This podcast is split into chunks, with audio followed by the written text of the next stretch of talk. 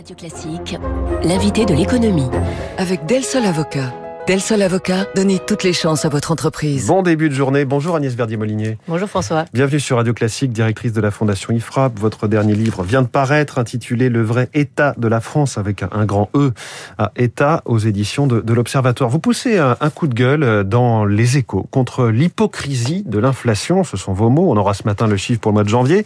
Mais selon vous, celui de 2,8% hein, que l'on a inflation sur un an en décembre n'est pas vraiment crédible en fait. Ah non, mais je suis pas la seule à le dire. Hein. Eurostat, par exemple, donne pas 2,8. L'INSEE au niveau européen. Voilà, c'est ça. Elle ne donne pas 2,8, euh, mais 3,4. Euh, donc euh, déjà, il y a peut-être un petit questionnement à avoir euh, sur les chiffres. Et puis, euh, par ailleurs, c'est le mode de calcul aussi. Hein. Je, le dis dans, le papier, c'est-à-dire que euh, sur le calcul, par exemple, les carburants, c'est 4% sur le panier moyen mmh. de, l'ensemble des dépenses du foyer. Les dépenses de logement, c'est ça compte que pour 6,1%.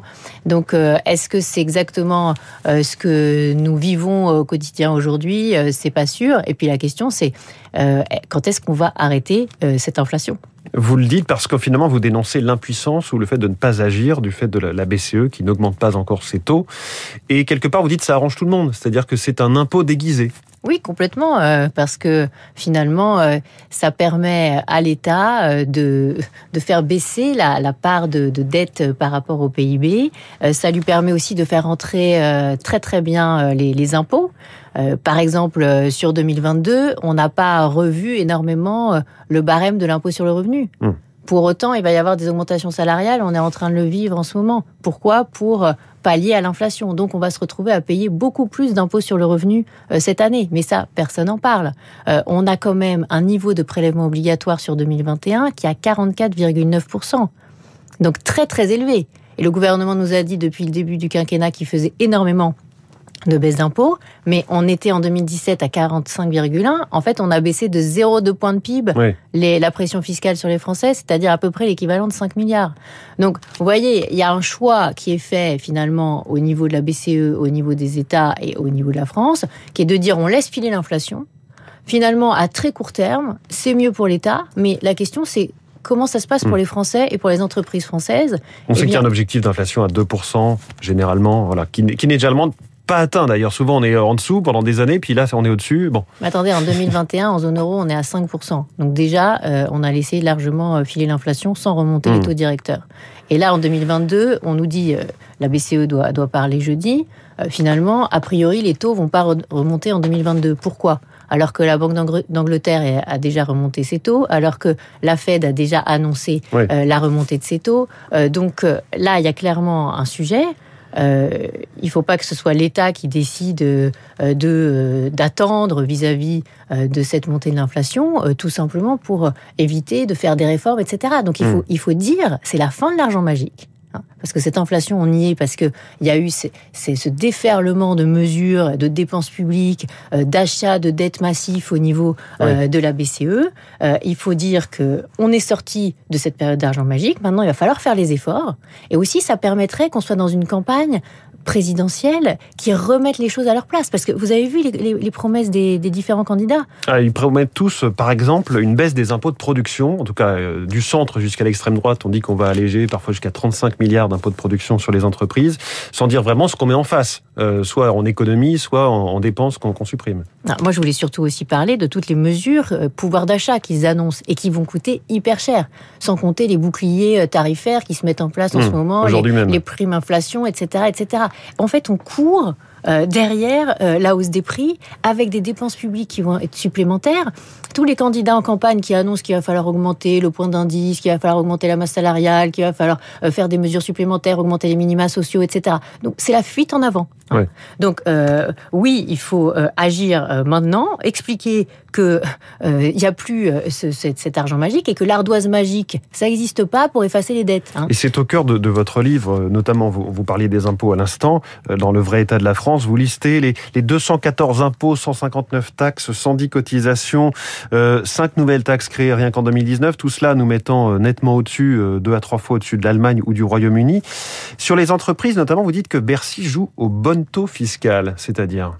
Bah, C'est-à-dire que souvent, on nous dit euh, on baisse énormément les impôts des entreprises, et puis quand on fait le compte, nous, à la Fondation IFRAP, on l'a fait euh, souvent ces dernières années, on voit qu'on a toujours 140 milliards d'impôts supplémentaires à payer dans nos entreprises par rapport à la moyenne de la zone euro.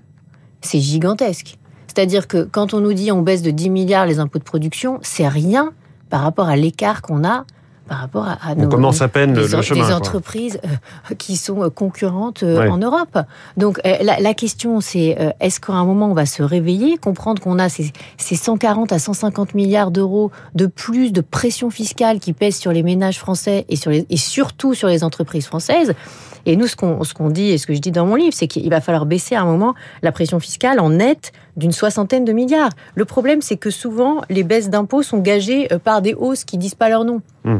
Parce que on dit bah tiens on va baisser euh, tel ou tel impôt mais finalement euh, il y a euh, mécaniquement les taxes de production bah oui mais taxe, elles, augmentent quand même un peu etc etc donc quand on regarde vraiment la situation actuelle on est toujours le pays qui surtaxe les entreprises. Et je vous disais tout à l'heure, le taux de prélèvement obligatoire, il n'a pas énormément baissé. Mm. Donc il est temps de se réveiller. Je crois que les taxes de production, euh, l'objectif, c'est plutôt une baisse de 30 milliards qu'il faudrait faire. Euh, euh, si on fait pas ça, on, on ne ré- réussira jamais à réindustrialiser la France. Mm. On ne réussira jamais à produire plus en France parce que on nous parle des licornes, on nous parle des startups, etc. Et c'est formidable. On, euh, je suis la première à dire que Mm. euh, c'est formidable de créer euh, des entreprises de croissance en France. Mais ce sont pas ces entreprises, malheureusement, qui sont trop peu nombreuses, qui vont euh, recréer le tissu industriel de la Mm. France. Dernière chose, dans votre livre, vous parlez dans le chapitre soumission euh, du fait de la dette publique. Euh, pourquoi est-ce que notre dette nous soumet-elle? Bah, tout simplement parce que on a beaucoup plus qu'ailleurs des détenteurs de la dette qui sont des non-résidents, c'est-à-dire des, des étrangers. Et euh, à peu près 48%, 48% qui, qui de notre dette qui est détenue ailleurs qu'en France. Et ça, c'est un sujet parce que finalement, quand on regarde l'Italie, qui est un pays très endetté, ou les États-Unis aussi, qui sont assez endettés, bah, finalement, euh, le, le- le montant de dette, enfin le pourcentage de dette Mm. qui est détenu à l'étranger, il est beaucoup plus faible. Hein, autour de 28% euh, aux États-Unis on garde la maîtrise. ouais. ils gardent beaucoup plus la maîtrise de la gestion de leur dette. Les Japonais, ils sont très très endettés, mais ils ont une détention de la dette qui est euh, euh, très très très euh, importante par leurs résidents, entre Ouais. autour de, de 80%. Donc nous, on a euh, de la dette qui est détenue à l'étranger, beaucoup qui est détenue en Chine. La question, c'est combien? Je pose la question dans un, Hmm. de mes, de- dans un de mes chapitres. Et pourquoi est-ce qu'on n'a pas, comme le Trésor américain le fait, euh, un chiffrage, peut-être approximatif, mais qui permettrait de savoir dans quel pays est détenue la dette française. C'est ce que font les États-Unis. Nous, on n'a pas ce, ce- cette explication de texte-là vis-à-vis des Français.